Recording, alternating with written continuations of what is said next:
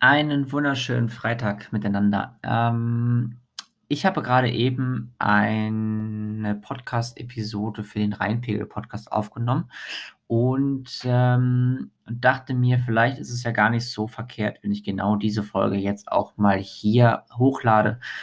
Das heißt, ihr werdet gleich eine ähm, Episode hören, die speziell für den Düsseldorfer Raum gesprochen ist und ihr werdet ähm, dazu auch eine kleine Einschätzung von mir bekommen, wie es beispielsweise zu, zu dieser großen Katastrophe kam im Westen und ähm, was man jetzt vielleicht auch aus diesen Informationen oder aus dem, was man da jetzt irgendwie mitbekommen hat, was man da jetzt in einer gewissen Art und Weise rausziehen kann.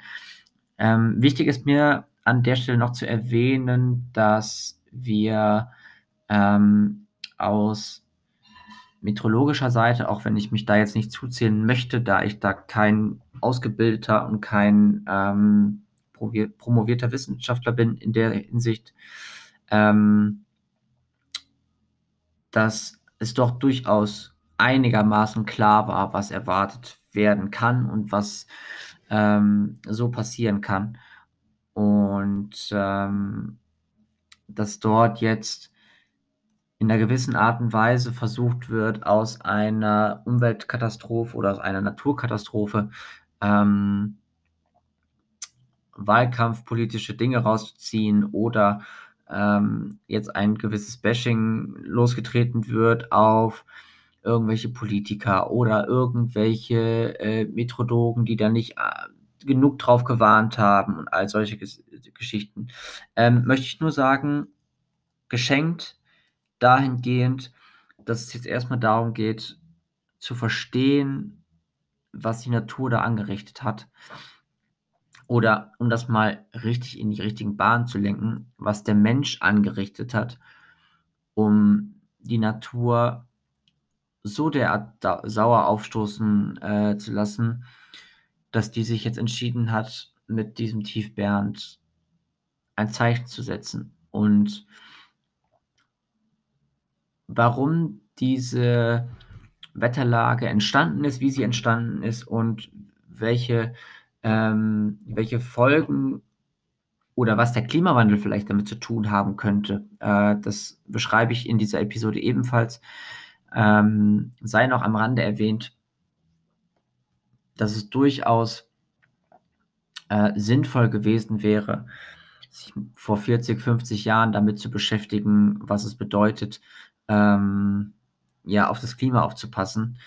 Ähm, denn jetzt irgendwelche Maßnahmen zu treffen, um die Schäden so klein wie möglich zu halten, ähm, ja, ist ein bisschen scheinheilig äh, aus meiner Sicht.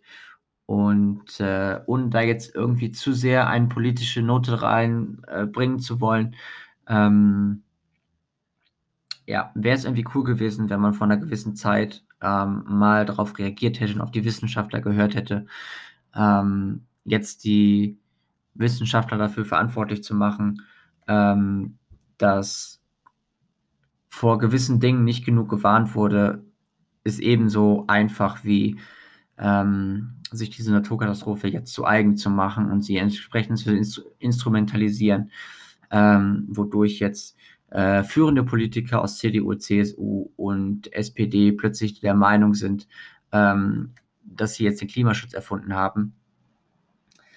Das finde ich dann doch ein bisschen billig äh, und genau. Das wollte ich jetzt einmal kurz irgendwie raus, irgendwie loswerden und einmal irgendwie aussprechen. Ähm, wünsche euch jetzt viel Spaß mit der Episode und wünsche euch in dem Rahmen auch ein schönes Wochenende. Ihr werdet es am Mittwoch wieder von mir hören. Ich bin jetzt bis Dienstag im Klausurenstress und dann gibt es wieder gewöhnliche Episoden frühestens dann ab dem 2. August, wenn ich dann aus meinem Urlaub wieder bekomme. Also in diesem Sinne, euch das Allerbeste und viel Spaß bei der Episode.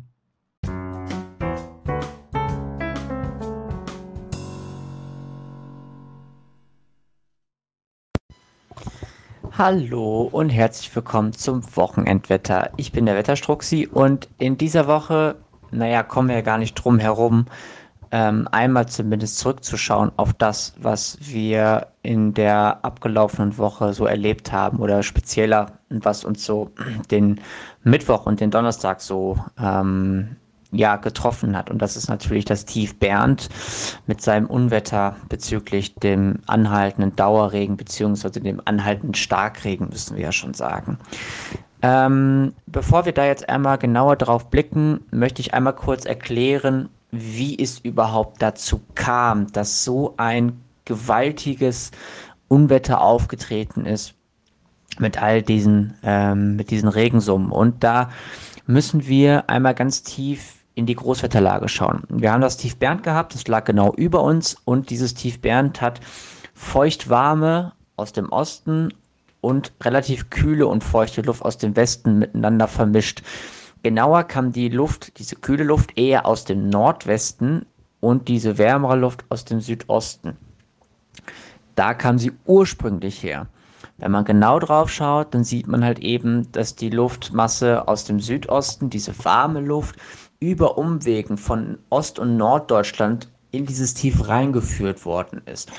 Andererseits gab es diese kühlere Luft, die praktisch über die Bretagne und Frankreich und Süddeutschland ebenfalls zu diesem Tief herangeführt worden ist.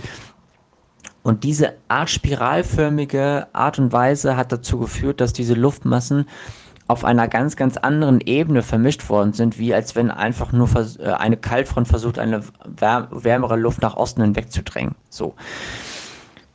Ähm, jetzt war es aber so, dass nicht nur die Luftmasse am Boden entscheidend ist, sondern auch die in der Höhe entscheidend ist. Und da war es so, dass praktisch diese wärmere Luft nach äh, Westen hingedrängt worden ist, in der Höhe zumindest, und die kältere Luft eher nach Osten hingedrängt worden ist. Und jetzt haben wir diese, diese spiralförmige, warme Luftmasse, die ja vom Norden über den Nordwesten zu uns kam.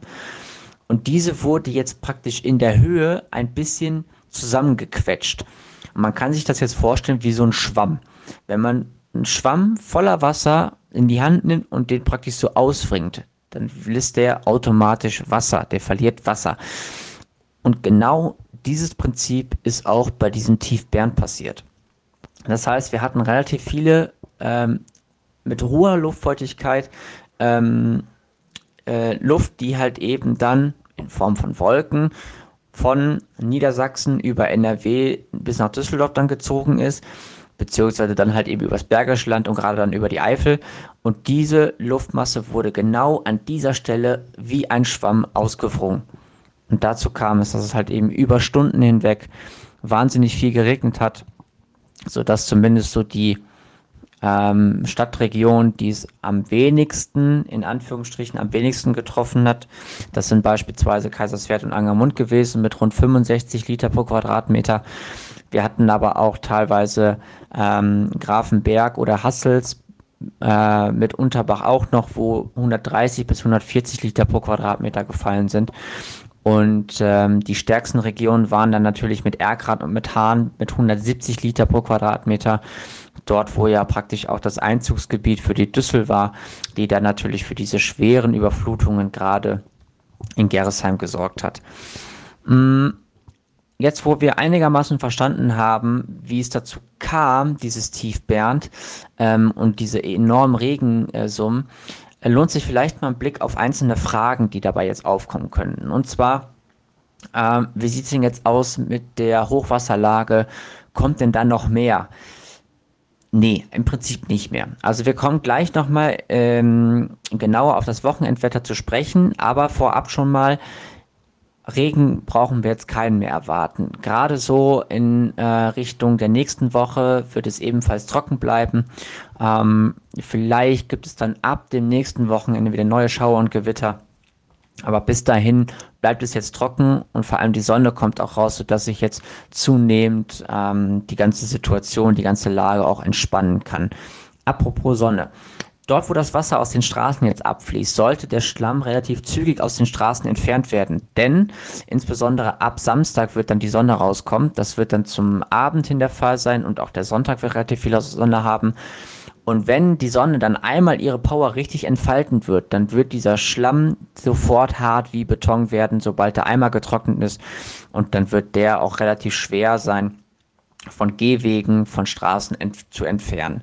Ähm, bei vielen kommt jetzt wahrscheinlich auch die Frage auf, wie sieht es denn mit unseren Straßen mit unseren Brücken denn auch aus? Wie sicher sind die denn im Prinzip?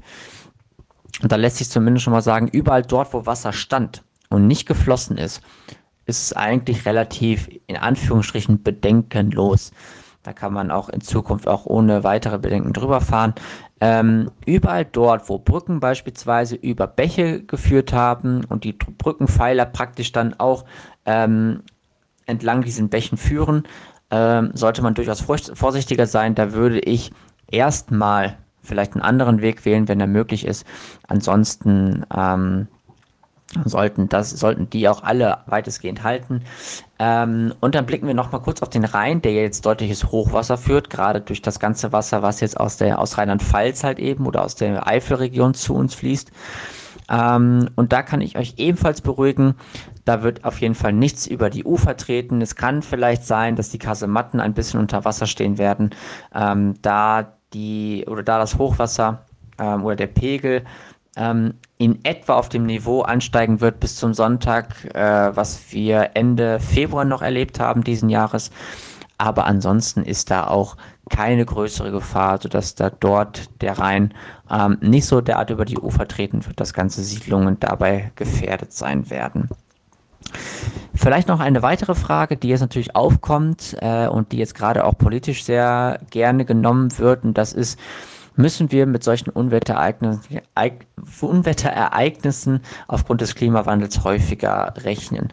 Mm, die Beurteilung ist da relativ schwierig. Ich würde erstmal prinzipiell sagen, ja, dass solche Unwetterlagen häufiger vorkommen. Ähm, wir müssen uns dabei das Tief an sich aber nochmal genauer anschauen. Und dabei ist es im Prinzip kein außergewöhnliches Tief gewesen. Also wir haben verschiedene Luftmassen. Wir hatten Feuchtigkeit dabei, wir hatten langsame äh, Tiefs oder ein langsam ziehendes Tief, beziehungsweise Bernd hat sich ja fast gar nicht bewegt. Ähm, und das trifft tatsächlich mittlerweile auf eine Großzahl der Tiefs zu. Deswegen diese lang anhaltenden Regenfälle und wo es dann auch mal intensiver regnen kann, das sind wir im Prinzip ja eigentlich schon fast gewohnt. Das gibt es ja immer, immer wieder. Aber es gibt hier halt eben eine Besonderheit und das sind diese Luftmassen in der Höhe, die dann praktisch zusammengepresst worden sind. Das habe ich in den letzten Jahren doch relativ selten erlebt. Das gab es beispielsweise im Februar auch schon mal. Ähm, dort war es dann mit Norden und Süden verbunden, wo dann die extremen äh, Schneefälle gerade in Richtung Ostwestfalen und Münsterland passiert sind mit bis zu 70 Zentimeter Schnee. Mm, die Sache ist jetzt halt eben nur, inwiefern hat diese, dieser schwächere Jetstream, also diese Starkwindbahn in 10 Kilometer Höhe und auch die erhöhte Feuchtigkeit. Aktuell sind wir so bei rund 10% mehr Feuchtigkeit in der Atmosphäre durch die erwärmte Temperatur als im Vergleich noch von vor über 50 Jahren. Ähm, diese Kombination kann natürlich dazu führen, dass diese Starkregenereignisse und auch diese außergewöhnlichen ähm, Starkregenereignisse häufiger vorkommen können. Ich würde jetzt aber nicht so weit gehen und sagen, das werden wir jetzt jedes Jahr erleben. Ich denke, ähm, so äh, derart wird es jetzt nicht kommen. Aber die, das Risiko, dass sowas passiert, das könnte durchaus häufiger auftreten. Ähm, auch wenn man natürlich dieses Extreme, wie beispielsweise das Pfingstunwetter, an das ich mich auch dann auch gerne nochmal zurückerinnere, ähm, auch wenn das natürlich in der Art und Weise ähm, ja doch relativ extrem ist und vielleicht nicht alljährlich sein sollte. Dann blicken wir auf das Wochenende. Das wird deutlich angenehmer und auch deutlich ruhiger werden, denn wir bekommen es jetzt mit einem Hoch zu tun. Dana kommt zu uns, liegt im Moment noch über der Bretagne und wird sich dann in der nächsten Woche breit machen über den Nordwestatlantik, äh, beziehungsweise Nordostatlantik, Entschuldigung. Ähm, und dementsprechend bekommen wir jetzt erstmal ruhigeres Wetter. Der Samstag bringt uns relativ viele Wolken zu Beginn des Tages. Diese werden dann im Tagesverlauf immer löchriger werden. Die Sonne kommt immer besser zum Zuge und wird bis spätestens 17 Uhr dann auch alle möglichen Wolken nach Süden geschickt haben, sodass dann dort ein strahlend blauer Himmel unser Herz verzücken kann. Die Temperaturen steigen auf 16 bis 25 Grad. Und dann gucken wir noch auf den Sonntag. Dieser wird im Laufe des Morgens hochnebelartige Suppe über uns bringen. Ähm, die Sonne wird es dann relativ schwer haben. Spätestens zum frühen Nachmittag, wahrscheinlich schon so gegen 12, 13 Uhr, ähm, kommt die Sonne dann wieder besser hervor und die Temperaturen liegen nach wie vor unverändert bei 16 bis 25 Grad. Wir blicken noch kurz auf die neue Woche, denn diese wird uns erstmal vermehrt kühlere Temperaturen bringen. Es kommt auch wieder ein bisschen Feuchtigkeit mit dabei, aber daher, dass wir unter dem Hoch liegen, ist diese dann frei von jeglichem Niederschlag. Die Temperaturen sinken dann nachts so auf Werte so rund um 10 bis 12 Grad und tagsüber haben wir so grob 20 bis 25 Grad. Zum übernächsten Wochenende kommt es dann wahrscheinlich wieder dazu, dass wir einen Schwall Heißluft bekommen. Die Temperaturen von 30 Grad dürften wieder ins Visier genommen werden. Das gucken wir uns dann aber in Ruhe in der nächsten Woche an. Bis dahin wünsche ich euch natürlich das Allerbeste. Hoffe, dass alle die, die von dem Unwetter ähm, stärker betroffen worden sind, dass es euch gut geht und dass ihr ähm, ja einigermaßen jetzt durch die nächste Zeit kommen könnt. Viel, viel Kraft dafür. Und genau, allen anderen wünsche ich jetzt ein schönes Wochenende. Und genau, wir hören uns in der nächsten Woche wieder. Bis dann. Ciao, ciao.